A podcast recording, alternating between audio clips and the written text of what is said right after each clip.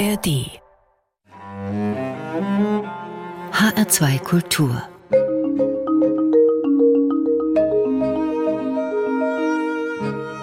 Doppelkopf Am 19. Februar 2020 erschießt ein Rechtsextremer in Hanau neun Menschen aus rassistischen Motiven. Weitere werden schwer verletzt. Hanau wird immer untrennbar mit dieser Gewalttat verbunden sein.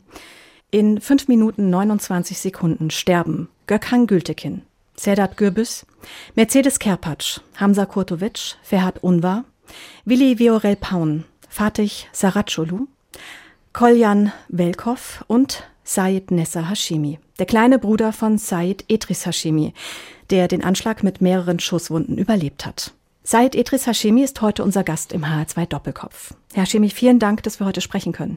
Danke für die Einladung. Vor vier Jahren streift sie eine Kugel. Eine bleibt in ihrer Schulter stecken, eine weitere im Kiefer. Wie geht es Ihnen heute körperlich? Ich habe immer noch damit zu kämpfen. Ich habe schon zwei Operationen an der Schulter gehabt. Es ist immer noch beeinträchtigt. Also ich habe ein Handicap. Vor paar Monaten haben wir auch herausgefunden, dass es äh, noch Splitter gibt, die in meinem Kopf rumschwirren und eine liegt tatsächlich noch genau auf dem Nerv von meiner Zunge. Weshalb mir das Sprechen auch manchmal schwerfällt. Die Wunde, ihren Bruder und auch ihre Freunde verloren zu haben, die wird nie heilen. Können Sie uns vom 19. Februar 2020 erzählen? Am 19. Februar 2020 ist ein Rechtsextremist, hat sich auf den Weg gemacht, um so viele Menschen mit Migrationshintergrund wie möglich zu töten. Und er hat das vorbereitet. Er hatte mehrere Anschlagsziele gehabt. Das war in Hanau in der Stadtmitte am Heumarkt, gab es mehrere Anschlagsziele, mehrere Bars, Shisha-Bars, Cafés. Und dann hat er sich auf den Weg nach Hanau-Kesselstadt gemacht, wo er auch mehrere Anschlagsziele gehabt hat, hat es aber aus Zeitgründen wahrscheinlich nicht geschafft, alle Orte abzuklappern und äh, ist dann nur zur Arena Bar zu uns gekommen, hat da rumgeschossen und äh, ist dann anschließend nach Hause gefahren. Ein Ziel war auch das Jugendzentrum gewesen. Da ist er aber nicht hingekommen, weil er einfach zeitlich viel zu spät dran war. Das Jugendzentrum hat um 21.30 Uhr geschlossen und er hat die Tat kurz vor 22 Uhr vollbracht. Können Sie was erzählen, wie es Ihnen persönlich in dieser Situation ging? Naja, in so einer Situation, wenn es passiert, ähm, realisiert man das ja nicht so direkt. Man, äh, man ist eher voller Adrenalin und hört eigentlich auf zu denken und handelt einfach nur. Die Stunden nach der Tat, wie haben Sie die erlebt? Als das passiert ist, war ich ja noch bei vollem Bewusstsein gewesen und bin ja da noch äh, rumgelaufen und bin äh, zu den Menschen hingegangen, die verletzt waren, um zu schauen, ob man da vielleicht irgendwie helfen kann. Ich war tatsächlich, bis ich ins Krankenhaus eingeliefert wurde, bei vollem Bewusstsein gewesen und erst da haben die mich dann schlafen geschickt und ähm, dann habe ich nicht mehr mitbekommen, was wirklich passiert ist. Dann nur noch äh, aus Erzählungen. Ich bin ja dann knapp drei Tage später in Frankfurt in der Uniklinik dann wieder aufgewacht. Angeschossen und anscheinend durch das Adrenalin war noch was möglich. Ja, ich meine, in dem Moment, äh, man weiß ja nicht, ob man angeschossen wurde und wenn ja, wo, wie genau. Ich habe das bei mir gemerkt, als ich unterm Tresen lag und ich äh, mein Handy aus, dem, äh, aus der Tasche geholt habe, um den Notruf zu wählen, habe ich das Handy am Ohr gehalten und als ich das aus dem Ohr wieder weggenommen habe, habe ich gesehen, dass das Handy voller Blut war. Dann wusste ich in dem Moment, okay, irgendetwas stimmt nicht mit dir. Du wurdest auch angeschossen. Ich wusste aber halt nicht, wie genau. Hm. Die Polizei schien an dem Tatabend in der Nacht überfordert. Wie haben Sie das erlebt? Das stimmt. Ich glaube, in dieser Nacht war jeder überfordert gewesen. Also alle Rettungskräfte, ob es jetzt Sanitäter waren, ob es Polizisten waren oder alle, die an diesem Tag da waren, schienen überfordert zu sein. Sie wussten selbst nicht genau, wie sie zu handeln haben, haben teilweise oder nee, sie haben alle das erste Mal so etwas erlebt. Ich meine, klar, es ist immer schwer, sich auf sowas vorzubereiten. Das verstehe ich. Ich habe immer auch äh, gesagt gehabt, dass es uns nicht an Empathie fehlt. Wir können uns auch in die Lage versetzen und wir wissen, dass dass man mit so etwas eigentlich normalerweise nicht rechnet, dass mhm. es passiert. Aber nichtsdestotrotz darf man erwarten, dass die Polizei für so etwas geschult werden sollte und vorbereitet werden sollte. Weil ich meine, wenn man in so einem Moment nicht auf die Polizei zählen kann, auf wen sonst? Wie bewusst war Ihnen der Tod Ihres Bruders in dieser Tatnacht? Im Krankenhaus haben Ihre Eltern und die Ärzte erzählt, dass Ihr Bruder okay ist? Und erfahren haben Sie es dann aus dem Radio von Walter Steinmeier. In der Nacht, als es passiert ist, habe ich ja alles live miterlebt. Und ich habe sie auch gesehen und es war mir auch klar gewesen. Ich wusste das, was passiert ist. Als ich im Krankenhaus aufgewacht bin, ein paar Tage später in Frankfurt, war es dann so, dass ich von den äh, Ärzten und Krankenschwestern so ein Klemmbrett in die Hand gedrückt habe mit einem Stift, mhm. weil ich konnte ja nicht mehr sprechen, nur noch sozusagen schreiben. Und das erste, was ich geschrieben habe, war halt der Name meines Bruders gewesen, um zu wissen, was los ist. Und die Ärzte und meine Eltern haben dann in dem Moment gesagt, sein Zustand ist nicht gut, aber er liegt auch hier auf der Intensivstation. Ich konnte das nicht so wirklich glauben, weil ich wusste ja, was ich gesehen habe, aber ich wollte es glauben. Und dann habe ich in einer Nacht im Krankenhaus, muss, muss Sie sich vorstellen, so ein Krankenhausbett hat ja so, so eine Fernbedienung, mhm. wo man so das Bett einstellen kann. Und äh, da war auch ein Radio verbaut gewesen, hatte nur zwei Sender, der eine hat nicht funktioniert, der andere hat funktioniert und da hat äh, in dem Moment, wo ich es eingeschaltet habe, hat gerade der Bundespräsident Steinmeier gesprochen und er hat in dem Moment auch gerade die Namen vorgelesen der Verstorbenen und das war dann auch genau so, wie ich das äh, in Erinnerung hatte. Das war dann halt die Bestätigung gewesen. Wie geht's Ihnen heute psychisch? Sowas äh, hinterlässt auf jeden Fall Narben, auch in der Seele. Ich meine, es gibt keinen Masterplan oder so, was man sagen kann, wie man sich verhält nach so einer Sache. Ich meine, jeder Mensch geht damit anders um äh, und jeder Mensch muss auch, glaube ich, selbst herausfinden, wie der mit dieser Sache umgeht. Und ich denke, das ist auch ein, ein Kampf, den man ein Leben lang führt, damit umzugehen.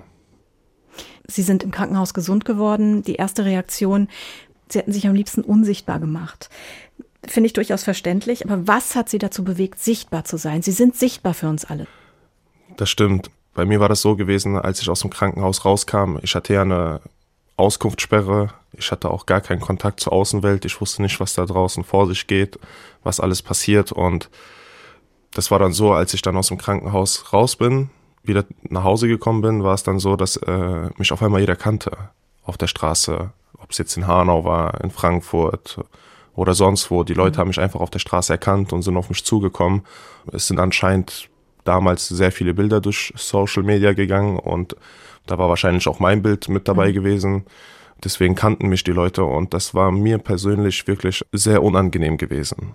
Dann wollte ich im ersten Jahr eigentlich untertauchen.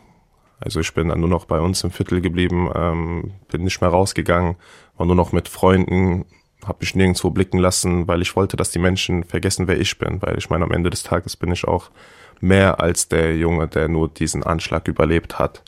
Und damit ständig nur damit in Verbindung gebracht zu werden, das wollte ich nicht. Und äh, habe ich halt alle meine Social Media Accounts deaktiviert, bin untergetaucht und habe sozusagen versucht über die Zeit, dass die Menschen vergessen, wer ich bin. Dann hatten wir im ersten Jahr vor allem viel mit Behörden zu tun gehabt, mit der Polizei, mit dem Generalbundesanwalt, mit Politikerinnen, Politiker und da war ich schon mal dabei gewesen bei diesen Treffen. Mhm. Weil mir die Forderungen, die wir als Initiative damals aufgestellt haben, Aufklärung, Konsequenzen, Erinnerung und Gerechtigkeit, das war für mich sehr, sehr wichtig gewesen, auch wenn ich nicht an die Öffentlichkeit gegangen bin.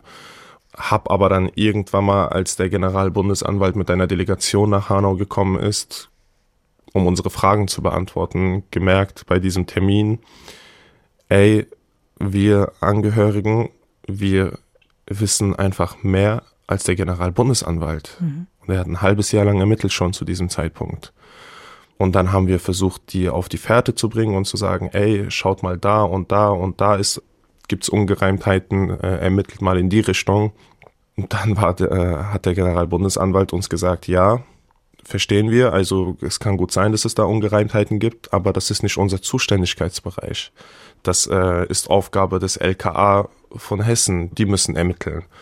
Und dann haben wir gesagt, okay, dann sagen Sie es denen, dass sie ermitteln sollen. Und dann haben sie gesagt, nee, das können wir auch nicht machen. Ihr müsst separat eine Anzeige stellen und äh, Ermittlungen anstoßen, damit die das machen. Das haben wir nicht verstanden. Warum müssen mhm. wir das selbst? Ich meine, man ja. muss ja von Amts wegen irgendwie Ermittlungen einleiten. Mhm.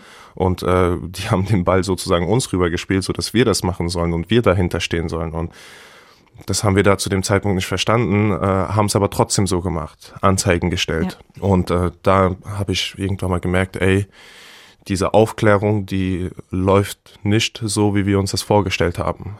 Muss ich auch vorstellen, so ein halbes Jahr nach Hanau war ja der Anschlag kein Thema mehr gewesen. Ich meine, es war Corona gewesen, jeder hat nur noch über Corona und Lockdown und das Ganze gesprochen und keiner mehr darüber, was in mhm. Hanau passiert ist. Dann war uns klar gewesen, ey, wir brauchen eine Medienstrategie. Wir müssen Hanau wieder auf die Karte setzen, weil wir wussten, dass wir jetzt einen äh, schwierigen Weg gehen werden, einen Weg, wo wir Druck auf die Politik ausüben müssen.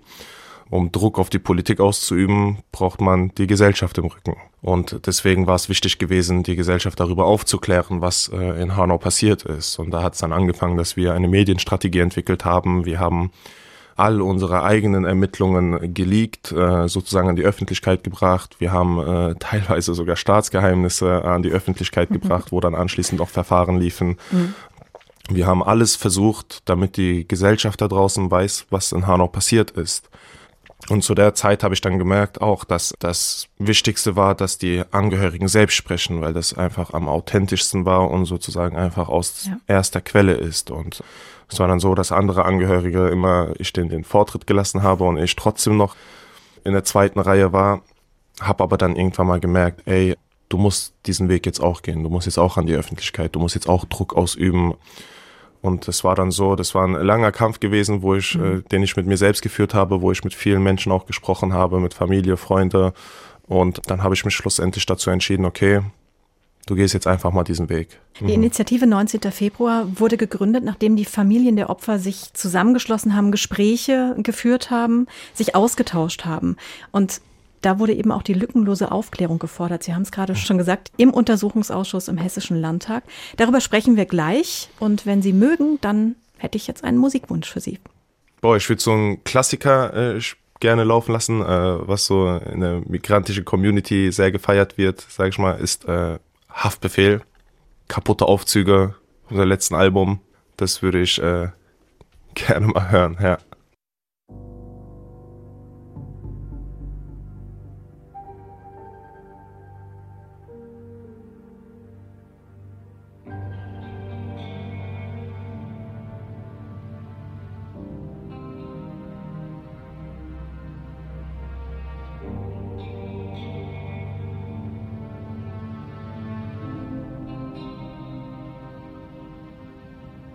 Der Treppenhaus riecht nach Kuss. Im Feuermelder verstecken ne Päckchen Schnuff. Crackrauch liegt in der Luft. Der Drecksaufzug ist kaputt. Kennst du das kaputte Aufzüge? Du liegst grad im Bett und hast schlecht geschlafen. Plötzlich platzt deine Schwester ins Zimmer. Weckt dich wie Alarm und Stressstart und sagt, die Aufzüge sind kaputt. Mama war beim Supermarkt und Metzger grad. Gegenfahre und ich soll die Tüten jetzt tragen. Vom Erdgeschoss in die 16. Etage. Ja, genau, plus vier Packs, hier sechs Flaschen. Metzeral, der Kanak sagt zu seiner Schwester: Mach dir das etwa extra. Kaputte Aufzüge.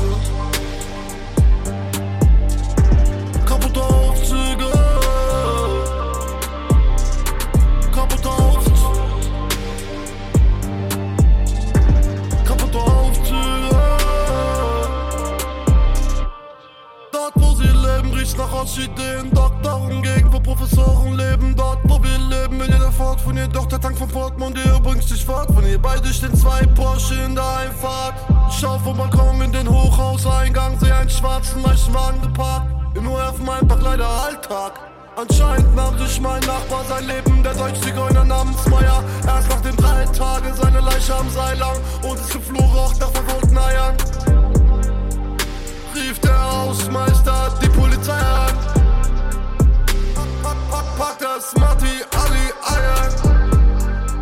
Den BMW 3er ab auf die A3 nach Bayern. Pack das Matti, Ali,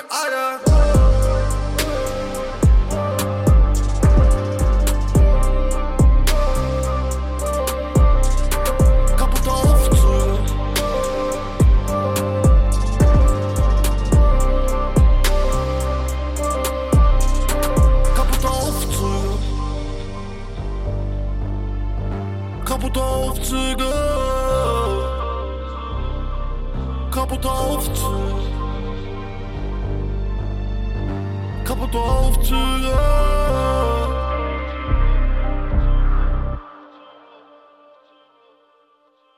Kaputte Aufzüge von Haftbefehl für meinen heutigen Gast im H2 Doppelkopf, Said Idris Hashimi. Der rechte Terroranschlag von Hanau jährt sich zum vierten Mal. Eine der Stimmen gegen das Vergessen ist Said Idris Hashimi. Herr Hashimi, die Initiative 19. Februar wollte Erinnerung, Gerechtigkeit, Aufklärung und Konsequenzen. Was davon hat Ihnen der Untersuchungsausschuss gebracht, außer 30 Tage Sitzung und 642 Seiten Abschlussbericht? Naja, vielleicht müssen wir äh, erstmal erzählen, warum wir überhaupt diesen Untersuchungsausschuss bekommen haben und auch gefordert haben und dafür gekämpft haben. Als wir gemerkt haben, dass unsere Ermittlungen, die wir angestoßen haben, alle ins Leere laufen und da gar kein Aufklärungswille aus Seiten der Behörden da war, haben wir uns gedacht, ey, wir brauchen einen Untersuchungsausschuss, wir brauchen eine politische Aufklärung zu Hanau. Und äh, dann weiß ich noch ganz genau, wie die ersten Gespräche mit den Politikerinnen und Politikern liefen. Da wurden wir am Anfang belächelt. Uns wurde gesagt, dass, dass es schwierig sei, dass man nicht einfach so einen Untersuchungsausschuss bekommt und dass auch wenn das irgendwie möglich sein sollte, ist es äh, eine Kapazitätsfrage. Mhm. Ähm, es läuft gerade momentan ein Untersuchungsausschuss im Hessischen Landtag. Das war damals der Walter-Lübcke-Ausschuss. Und jetzt parallel noch einen Hanau-Ausschuss laufen zu lassen, ist sehr unwahrscheinlich. Das war auch der Moment, wo wir die Öffentlichkeitsarbeit gemacht haben, so viel Druck ausgeübt mhm. haben auf die Politik, alles geleakt haben und dann war irgendwann mal der Druck auf die Politik so groß gewesen, dass dann von einigen Parteien ein Untersuchungsausschuss gefordert wurde, den wir dann äh, bekommen haben. Dann haben wir zehn Fragen an den Untersuchungsausschuss gestellt. Die haben fast alle Fragen beantwortet und es ist alles genauso gekommen, wie wir das auch davor gesagt haben. Mhm. Also es gab ein Versagen, es sind Fehler passiert. Das stellt niemand mehr in Frage. Nur ist das, was uns fehlt, dass keiner die Verantwortung übernommen hat. Ja. Ganz im Gegenteil wurde sogar gegen Ende des Ausschusses viel Parteipolitik gemacht. Das war wie eine Schlammschlacht. Man hat sich gegenseitig die Schuld in die Schuhe geschoben und am Ende des Tages hat keiner die Verantwortung übernommen. Und ich meine, auch zum Abschlussbericht, das müssen Sie sich vorstellen, normalerweise ist es so, sobald die letzte Sitzung war, gibt es anschließend direkt den Abschlussbericht. Mhm. Das war auch beim Walter Lübcke-Ausschuss so gewesen. Aber zu Hanau wollte keiner irgendwie einen Abschlussbericht rausbringen. Ganz im Gegenteil, sie haben in einer nicht öffentlichen Sitzung dafür gestimmt, dass der Abschlussbericht erst viele Monate später nach den Landtagswahlen rauskommt.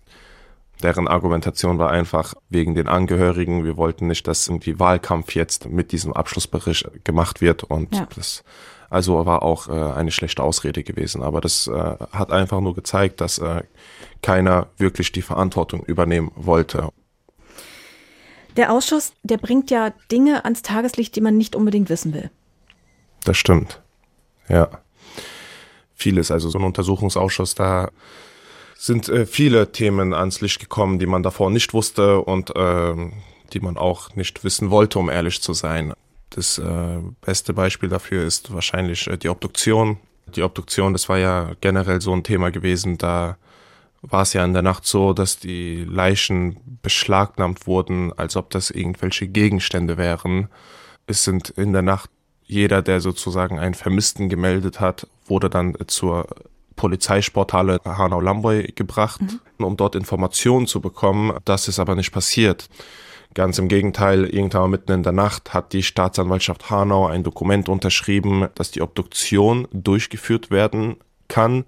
Bei dem Feld Angehörigen stand drauf Angehörige unbekannt. Dabei haben die Angehörigen alle zu diesem Zeitpunkt in Hanau, Lamboy in der Polizeisporthalle gewartet.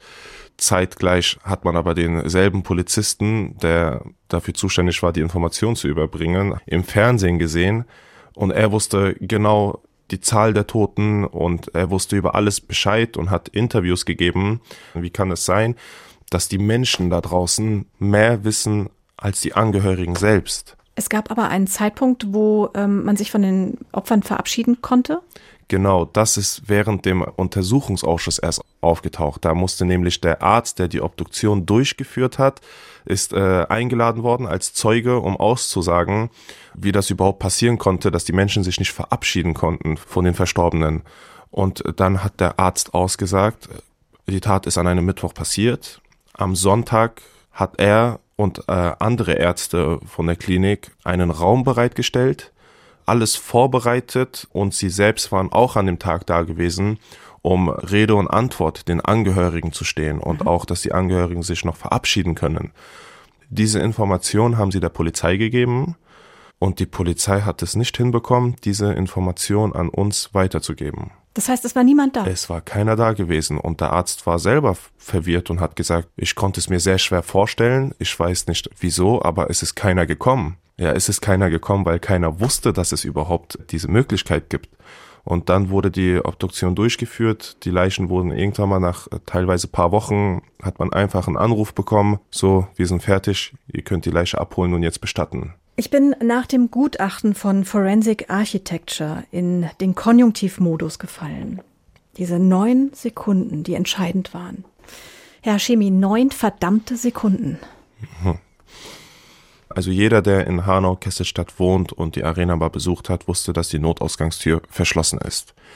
Und das haben wir damals den Behörden, den Ermittlungsbehörden auch gesagt, ey, die Notausgangstür war verschlossen. Ich selber habe das in meiner Aussage beim BKA auch erwähnt gehabt. Ey, wir sind nicht Richtung Notausgangstür gelaufen, weil wir wussten, dass die Notausgangstür verschlossen war. Diese Aussage, dieser, diesen Part, obwohl ich dann mit dem Polizisten diskutiert habe dann, und wer gesagt hat, ja, ihr hättet das eh nicht geschafft, Richtung Notausgang zu mhm. laufen, habe ich gesagt, na klar, wir waren näher zum Notausgang gewesen als mhm. da, wo wir am Ende dann hingelaufen sind.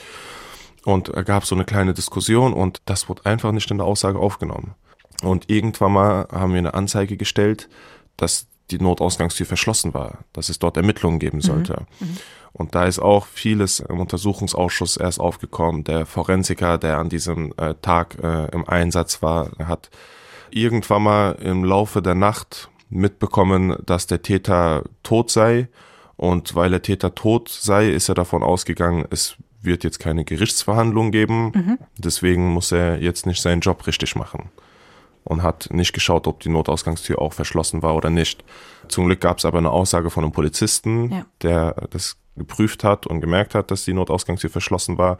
Und das ging über den ganzen Untersuchungsausschuss auch hin und her, weil es sehr bezweifelt wurde, ob sie wirklich zu war oder nicht. Am Ende hat der Barbetreiber ja gesagt, dass sie nur geklemmt hat.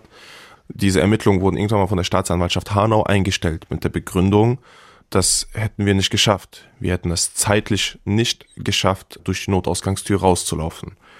Das haben wir nicht akzeptiert. Wir haben so ein forensisches Team, Forensic Architecture. Die sind aus der Universität aus London, haben mittlerweile einen Sitz in Berlin. Die haben wir beauftragt, um nochmal die ganze Tat zu rekonstruieren, weil wir wussten, dass die Behörden ihren Job einfach nicht richtig gemacht haben da war uns klar, wir brauchen was Unabhängiges. Wir haben sie beauftragt, die haben auch eine Menge Geld gekostet, mhm. alles durch Spendengelder finanziert, aber die haben unheimlich gute Arbeit gemacht und auch wichtige Arbeit, weil sie haben dann ein Gutachten zusammengestellt. Wir sind ja in der Bar nach hinten gelaufen. Mhm und die Notausgangstür wäre auf der komplett anderen Seite. In diesem Gutachten wird dargestellt, wie das alles gelaufen wäre, wenn wir nicht nach hinten gelaufen wären, sondern auf die andere Seite. Und das haben sie bis ins kleinste Detail mit allen Faktoren, die passieren können, sogar, dass wir beim Rennen uns gegenseitig äh, stoßen würden, mhm. haben die das ausgerechnet, dass diese neun Sekunden gereicht hätten, dass jeder aus dem Blickfeld des Täters weg wäre. Nur eine einzige Person wäre im schlimmsten Fall vielleicht für einen Bruchteil einer Sekunde im Blickfeld des Täters gewesen, aber diese Zeit hätte niemals ausgereicht, dass der Täter zielen kann und äh, abdrücken kann. Und das habe ich damals in meiner Aussage beim Untersuchungsausschuss den Obmännern vorgelegt, dieses Gutachten. Warum haben Sie das erst so spät gemacht? Naja, wir haben das erst kurz vor der Aussage bekommen, das fertige Gutachten. Mhm. Es hat ja auch lange gedauert, bis die das überhaupt so beendet haben, diese ganzen Ermittlungen. Und dann haben wir uns gedacht, okay, wie können wir dieses Gutachten jetzt an die Öffentlichkeit bringen und in diesen Untersuchungsausschuss auch einbringen? Und dann haben wir uns gedacht, ey, der beste Moment wird sein in meiner Aussage, weil äh, ich wäre der Einzige, der aussagt, der auch in der Tat nach da war und es war ja auch meine Aussage gewesen, das mit der Notausgangstür und wir haben uns dann beschlossen, dass ich das in meine Aussage reinbringe. Ich habe das dann auch damals so richtig vorbereitet gehabt. Mhm. Die ganze Nacht noch, bevor ich ausgesagt habe, habe ich die ganze Aussage sozusagen darauf aufgebaut, dass am Schluss dieses Gutachten vorgestellt wird bei dem mhm. Untersuchungsausschuss. Sie müssen sich auch vorstellen, dass so, dass alles, was beim Untersuchungsausschuss das erste Mal bekannt wird oder vorgelegt wird, fällt erstmal direkt unter Staatsgeheimnis. Also das darf nicht an die Öffentlichkeit kommen. Mhm. Und um einfach das zu umgehen, haben wir in derselben Nacht, hat Forensic Architecture auf ihrer Webseite irgendwo richtig versteckt so einen kleinen Zweizeiler geschrieben, mhm. wo drauf stand, es gibt dieses Gutachten. So einfach in zwei Sätzen, äh, wir haben ein Gutachten gemacht und das gibt's. Somit haben wir diese Sperre überwunden, weil wir das öffentlich gemacht haben, mhm. bevor mhm. dieser Untersuchungsausschuss, äh, also das dem vorgelegt wurde. Dann haben wir das morgens an alle Redaktionen deutschlandweit geschickt und haben denen eine Sperrfrist gegeben bis, ich weiß gar nicht mehr, 12, 13 Uhr, bis mhm. meine Aussage sozusagen beendet wurde. Und als ich das dann äh, dem Untersuchungsausschuss vorgelegt habe, ist es wirklich, also das ist wie eine Bombe geplatzt da drin. Keiner hat das erwartet. Das kam sehr, sehr unerwartet. Es gab auch sehr viel Gegenwind, sehr, sehr viel Gegenwind. Äh, ich habe es aber nichtsdestotrotz trotzdem geschafft, dass ich das einbringen konnte. Und äh, anschließend ist es dann auch direkt bundesweit in allen Medien gewesen. Herr Hashimi, Sie sind Opfer. Der Untersuchungsausschuss war für die Opfer, für die Aufklärung. Warum muss man da so raffiniert vorgehen? Also das verstehe ich nicht. Sie sind ja gezwungen, viele, viele Dinge zu tun und sich Dinge zu überlegen. Dinge, die man so gar nicht weiß. Das stimmt, ja. Also äh, keiner von uns hat das davor gewusst. Keiner von uns war irgendwie ein Mensch der Öffentlichkeit oder ein Ermittlungsexperte oder sonst was. Wir sind zu all dem im Laufe der Zeit geworden. Wir alle haben einen Kampf geführt, wo wir erstmal auch hineinwachsen mussten wo wir viele Erfahrungen gesammelt haben. Und man muss auch dazu sagen, dass wir viel aus den Erfahrungen gelernt haben von Menschen, die dasselbe schon durchgemacht haben. Zum Beispiel der NSU. Wir haben einfach versucht, das besser zu machen. Nach dem Untersuchungsausschuss hat sich bei mir so ein Gedanke festgesetzt. Die Tat war möglich durch die Verkettung von Versagen an den unterschiedlichsten Stellen. Ein Täter, der psychisch auffällig ist, besitzt Waffen.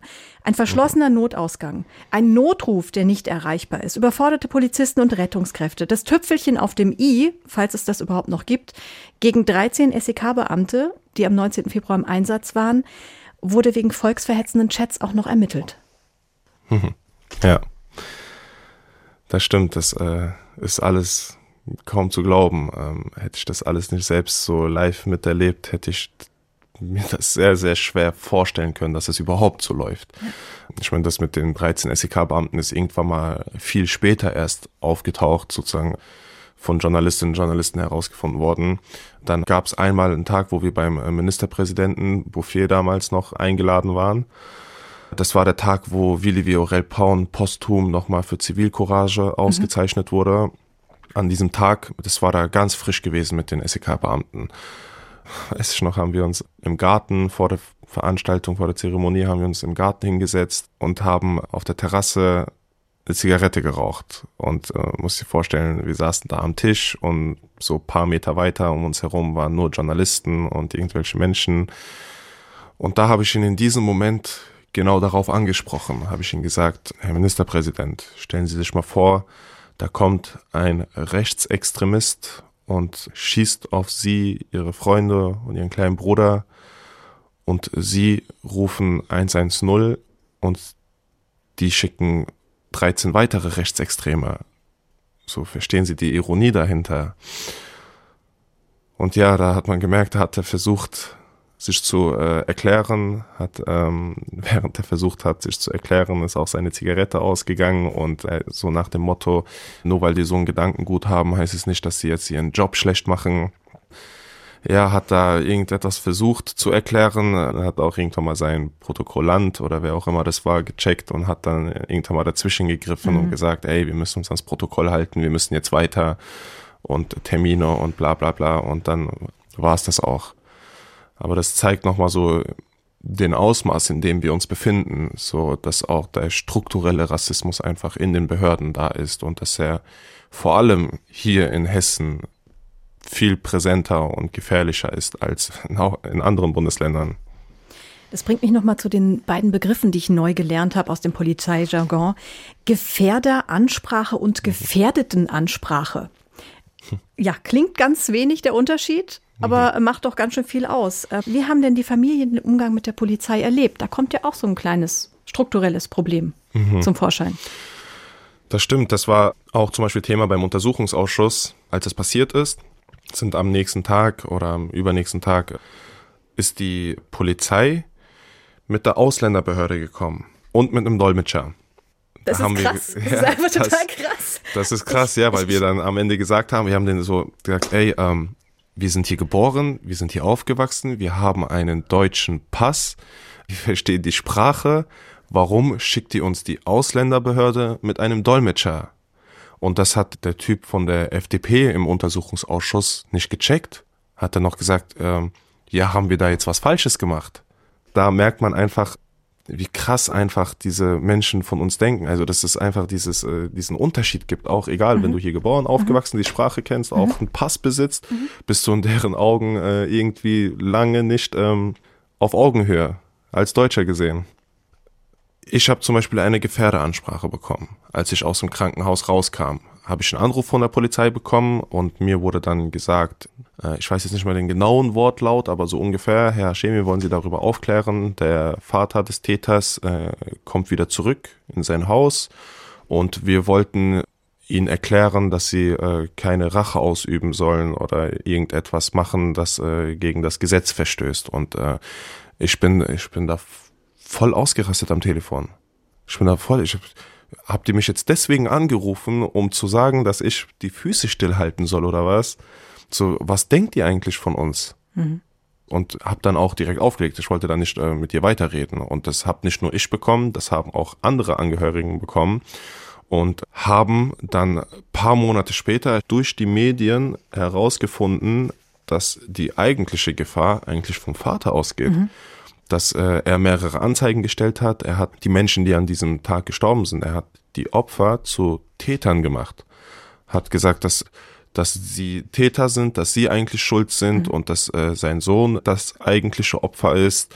Und er hat die Waffen zurückgefordert, hat die Erinnerungsarbeit beziehungsweise die Plakate und das Ganze, was äh, aufgebaut wurde, gefordert äh, abzuhängen und hat sogar in einer Anzeige, habe ich erwähnt gehabt, so ungefähr um seinen eigenen Namen wieder reinzuwaschen, mhm. wird es äh, noch mehrere Menschenleben fordern. Und, und dann bekommen wir die Gefährdeansprache, er kriegt die Gefährdetenansprache und kriegt Polizeischutz 24-7 vor seiner Haustür.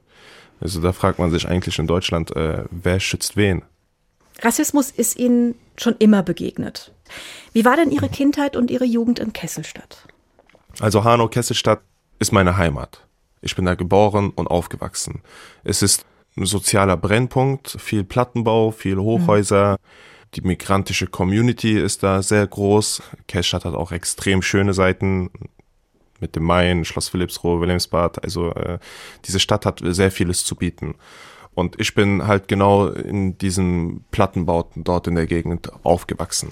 Mit Menschen, die aus den verschiedensten Ländern kamen. Mhm. Also wirklich, da hat man äh, alles Mögliche dabei gehabt. Und ich meine, Hanau ist ja generell eine Stadt. Ich weiß gar nicht die genaue Zahl, aber ich glaube, da leben 130, 140 Nationen zusammen.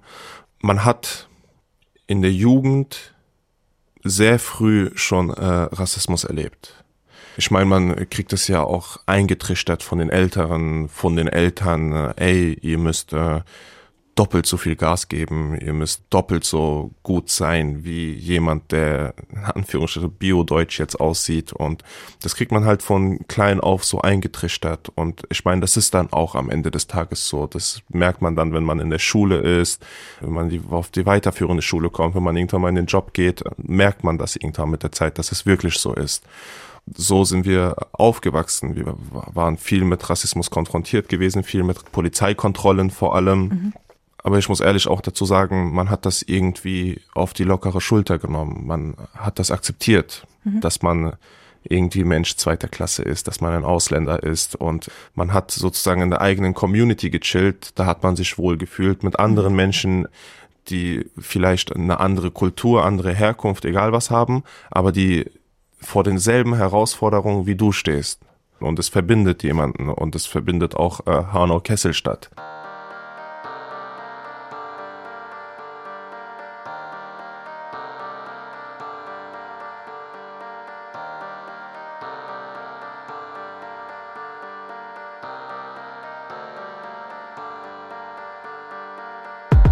On a grandi comme les princes de la ville, fou comme prince de Bel Air. Flo Corvette Ford Mustang, dans la légende. La police d'une à six étoiles, a toujours se dire Bellec. Trop gentil comme Cody Sentiment, dans la salle du temps. Il était une fois deux frères, deux fauves, deux trous dans le cerveau, poteau, deux pères. Conditionné au fond d'un hall sur une chaise, emprisonné des rêves qui brisent plus d'une chaîne. Esprit de gosse caché derrière le fait. Pris d'ambition en stagnant devant élevé. Salaire de bas que chaque soir dans les Nike. Bénéf de la bœuf qui part dans le mic. On a grandi comme les princes de la ville, les rois du hall. Dans le ciel, pas plus d'une étoile. En face du trône, des grammes, des kills de peine mènent dans le bel. Deux frères, deux fauves, le M. Deux frères, deux frères, deux frères, deux frères. Deux frères, M, deux frères, deux M, deux frères. Bah ces fils de pute, tu parles là pour être aimé, faudra t'y faire à l'idée. Rien à foutre, c'est qu'attendre des boîtes sur rap de merde, doute qui t'aura validé. Même plus, même plus besoin de viscère, de la qualité d'un PVR. De la force au calme, ok, ok, allez, c'est l'heure. J'ai grandi dans le zoo, je suis vécu dans la jungle, et pas de grand frère. Papa nous a connus tête contre tête, nous a dit je un amour en fer. Personne d'entre vous, même pas moi, même pas les anges de l'enfer. J'ai aimé mon frère plus que ma vie, comme me l'a appris mon père. Chaque rêve, chaque cauchemar, chaque ennemi, chaque euro partagé. Et à part les nombres de cicatrices, rien ne va changer. Dans le même, dans le même miroir, on s'est regardé. Dans les mêmes, dans les mêmes trous noirs, on s'est égaré. Quand on était petits, on avait les mêmes sables, plus grands, les mêmes armes. Même Niax, même terrain, Igo, les mêmes schlagbo. Jamais les mêmes femmes, moi c'était les belles blondes. Lui les vénézuéliennes, moi dehors, lui qui tombe. Rien ne nous sépare, même pas nos bitches. Tout ce que je prends, je te le donne un peu comme envie. Toi qui sais ce que je vis, que moi qui sais ce que tu vis. On s'est dit c'est l'heure de les baiser si on fusionnait cheat.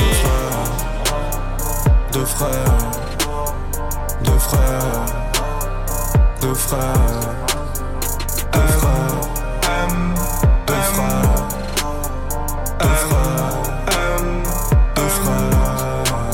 Bah l'écoute, ces fils de pute, tu parles là pour être aimé, faudra t'y faire à l'idée. Rien à foutre, c'est qu'attendre des boîtes sur rap de merde, tout qui t'aura validé. Même plus, même plus besoin de viscère, ta qualité d'un PVR. De la force au calme, ok, ok, allez c'est l'heure.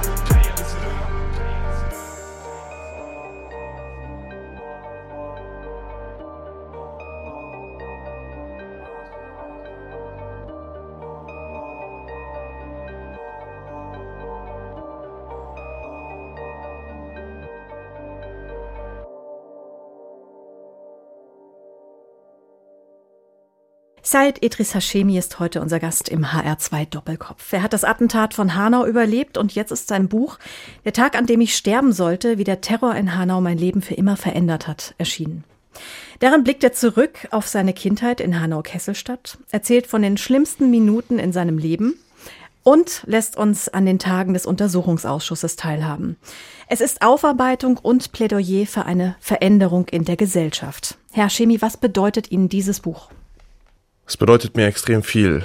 Ich meine, ich habe in diesem Buch versucht, vieles zu vermitteln. Einmal die Aufklärungsarbeit, die wir mit äh, Hanau gemacht haben die letzten Jahre. Was ich auch vor allem vermitteln wollte, ist meine Jugendzeit, Kindheit auch zu erzählen. Einfach auch aus dem Grund, einmal äh, die Perspektive zu zeigen, den Menschen, die nicht so wissen, wie ein Migrant erster Generation hier in diesem Land aufwächst. Vor allem aber wollte ich auch den Leuten da draußen zeigen, dass wir alle irgendwo uns ähneln. Deswegen war ja der Aufschrei nach Hanau auch so groß gewesen, weil viele Menschen sich damit identifizieren konnten. Ich meine, wir waren ganz einfache Jungs und Mädels, die abends gechillt haben, die Champions League geschaut haben, die abgehangen haben, wie sehr, sehr viele Menschen in diesem Land auch, egal wo. Und wir waren einfach nur am falschen Zeitpunkt, falscher Ort gewesen. Und da hätte jeder andere sein können, äh, jeder, der migrantisch gelesen wird, hätte auch an diesem Tag mhm. zum Opfer fallen können. Und wie ich selbst auch vor allem den 19. Februar aus meiner Perspektive erlebt habe, mhm. was da alles passiert ist. Ja, vor allem den Kampf, den wir danach geführt haben, der ich meine, das, was wir gemacht haben, das ist einmalig, dass sich ähm, Opferfamilien, äh, Angehörige so zusammengeschlossen haben und so eine Aufklärungsarbeit vorangetrieben haben. Und auch was Erinnerungsarbeit zum Beispiel angeht. Ich meine, wir haben in Deutschland eine komplett neue Erinnerungskultur ja. geschaffen. In jeder Stadt hängen die Gesichter und die Namen der Menschen, die an diesem Tag verstorben sind. Es sind ihre Geschichten, die erzählt werden. Ich meine, der Täter, der hat ja ein Manifest hochgeladen auf seiner Webseite und wollte seine Message, seine Ideologie sozusagen an die Welt rausposaunen. Das war ja auch der Grund gewesen, warum er das alles gemacht hat. Und wir haben, wir haben das so gedreht, dass viele Menschen da draußen nicht mal wissen, wie der Täter überhaupt heißt. Das stimmt, ja. Und äh, ich finde, das ist eine Riesenerrungenschaft, die wir äh, gemeinsam als Gesellschaft zusammen geschafft haben. Wir haben sozusagen seinen Plan durchkreuzt, indem er keiner mehr über ihn spricht, sondern über die Menschen, die an diesem Tag gestorben sind. Und das finde ich ist eine, ein Riesenschritt, den wir als Gesellschaft gemacht haben und gemeistert haben auch. Und äh, ich wusste einfach die ganzen Sachen, die zu Hanau passiert sind, das muss irgendwann mal früher oder später niedergeschrieben werden auch. Sie haben am 19. Februar 2020 Ihr altes Leben verloren. Zwei Tage Koma, das ist fast wie so eine Art Zäsur. Sie sind mhm. aufgewacht und nichts war mehr so, wie es war. Und Sie haben Ihr Leben komplett verändert. Sie waren Informatikstudent vorher. Das stimmt, ja. Ähm, als das passiert ist, hat sich das für mich so angefühlt, als ob die Welt stehen geblieben wäre.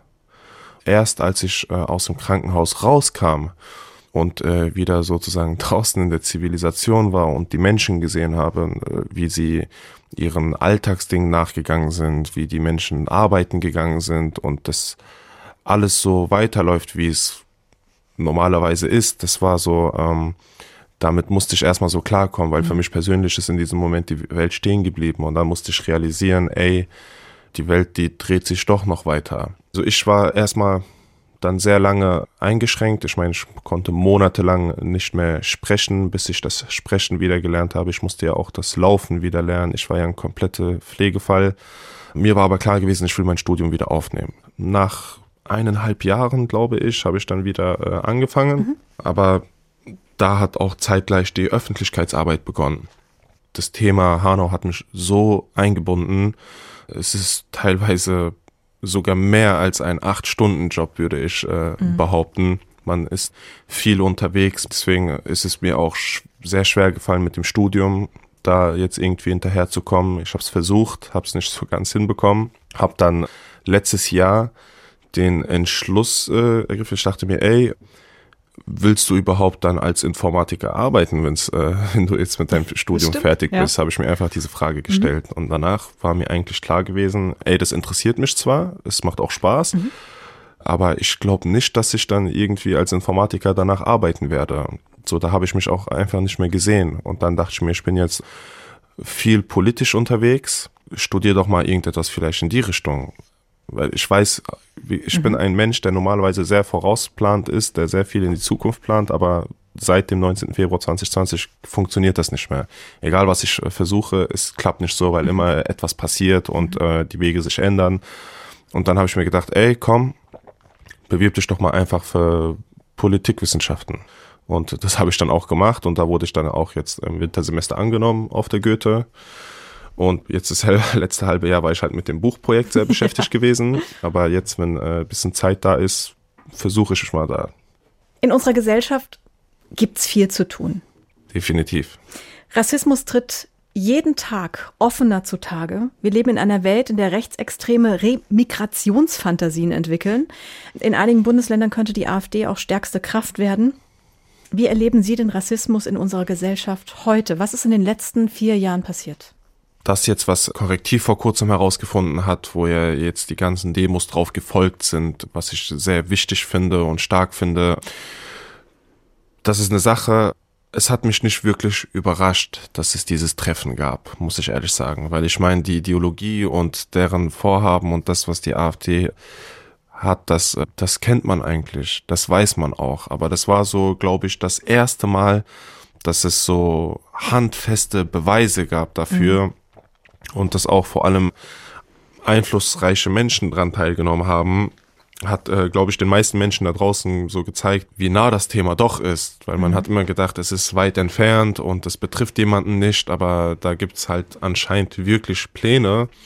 Ich muss sagen, unsere Gesellschaft ist leider eine rassistische Gesellschaft, aber gleichzeitig, glaube ich, haben wir eine sehr solidarische Gesellschaft. Weil ich muss sagen, das, was ich die letzten Jahre erlebt habe von den Menschen da draußen, das ist wirklich es ist einfach nur heftig, das ist krass. Also so viel Solidarität, wie wir gelebt haben und das, was wir auch alles geschafft haben durch die Solidarität, das ist teilweise unvorstellbar und das gibt mir persönlich auch ein Stück weit Hoffnung. Und ich bin mir auch sicher, dass die ganz, ganz große Mehrheit in diesem Land nicht so denkt wie die AfD, zum Glück.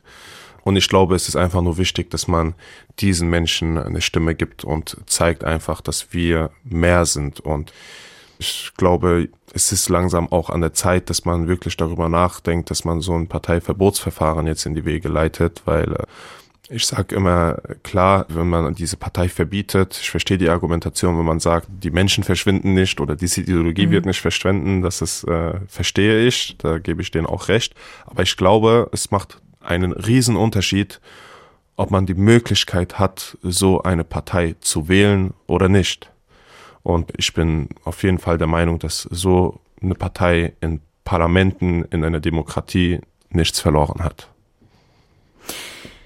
Reicht es, auf die Straße zu gehen? Was können wir noch tun? Also die Menschen, die Gesellschaft hat ihre Aufgabe erledigt, indem sie auf die Straße gegangen sind und äh, klar gemacht haben, wofür sie stehen. Es ist jetzt die Aufgabe der Politik, da zuzuhören und das jetzt einfach in die Tat umzusetzen. Ich meine, es ist ein Weltwunder, dass mal die CDU und die Linke mal einer Meinung sind. Mhm. Und ich mhm. glaube, gerade diese Stärke muss man jetzt gerade ausnutzen. Und das ist, also das, der Ball ist jetzt rübergespielt zur Politik. Jetzt sind Sie am Zug. Herr Chemie, der Untersuchungsausschuss ist abgeschlossen. Lange Zeit war das der komplette Fokus in Ihrem Leben, im Leben der Opferfamilien. Haben Sie schon mal darüber nachgedacht, aus Hanau wegzuziehen? Am Anfang kam die Stadt zu uns und hat uns gesagt, wir unterstützen euch dabei, wenn ihr umziehen wollt. Egal wohin. Wenn ihr in eine andere Stadt ziehen wollt, werden wir euch unterstützen. Und da weiß ich noch, da habe ich denen gesagt gehabt, ich werde Hanau nicht verlassen. Niemals.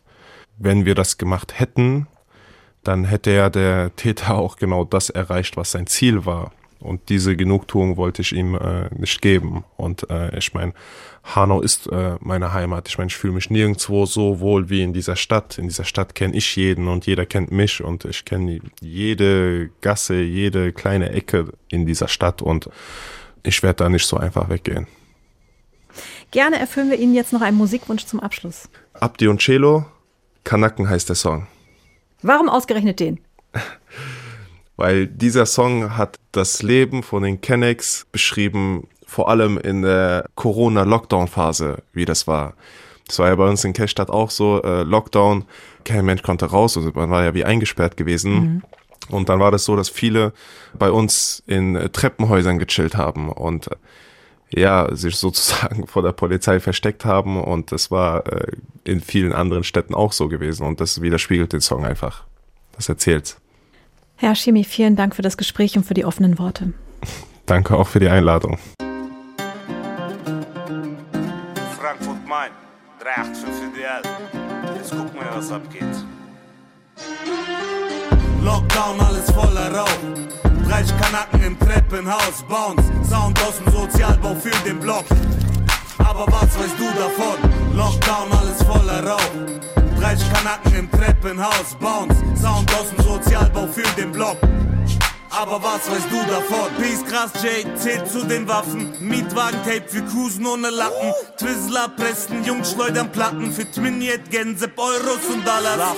Was soll man zu dir sagen? Mama Mia, post Foto mit einem Sohn, schreibst La Familia. Weißenrente Arbia, zahlte damit meine Miete. Parallel dazu machst du Pico, Jime Miese. Schmock, das ist Straßenrap mit Comedy. Alle anderen sind nur Wannabes. Wetten von Tom Peace, weil sie zu viel Tony ziehen. Kommen auf den Boden, du bist nicht Konzison worden, G. Rap für den ECB Park, Niederrad, Luftbad, Niet Kirche, Hähnchenstadt. Kein Märchenland, alles original. Frankfurts erster Ticker in den Charts. Lockdown, alles voller Rauch. 30 Kanaken im Treppenhaus, Bounce. Sound aus dem Sozialbau für den Block. Aber was weißt du davon? Lockdown, alles voller Rauch. 30 Kanaken im Treppenhaus, Bounce, Sound aus dem Sozialbau für den Block. Aber was weißt du davon? Ab die Süd, ich mach auf Koks Ansage. Ey. Crack hier glüht an der Taunus-Anlage. Ausrastmod im Balenciaga Longsleeve.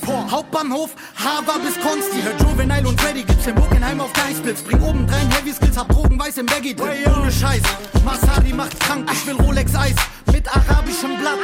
Scheiß drauf, was der Depp sagt, Jens Spahn. Weil ich Ort unter Bett hab in Senfglas. Jacho de Puta, du bist nicht Street. Trage Tupac-Shirt von Mr. T. Gib ihn mies. Auf nach Niederland, lass Taxi fahren. Trag wieder mal Gucci wie Alençon, Maximan. Herz auf der Zunge, Junge, näh mal, bla bla. Und etwas seltsam wie Lapras. Lockdown, alles voller Rauch. 30 Kanaken im Treppenhaus, Bounce. Sound aus dem Sozialbau für den Block. Aber was weißt du davon? Lockdown, alles voller Rauch. 30 Kanaken im Treppenhaus, Bounce. Sound aus dem Sozialbau für den Block. Aber was weißt du davon?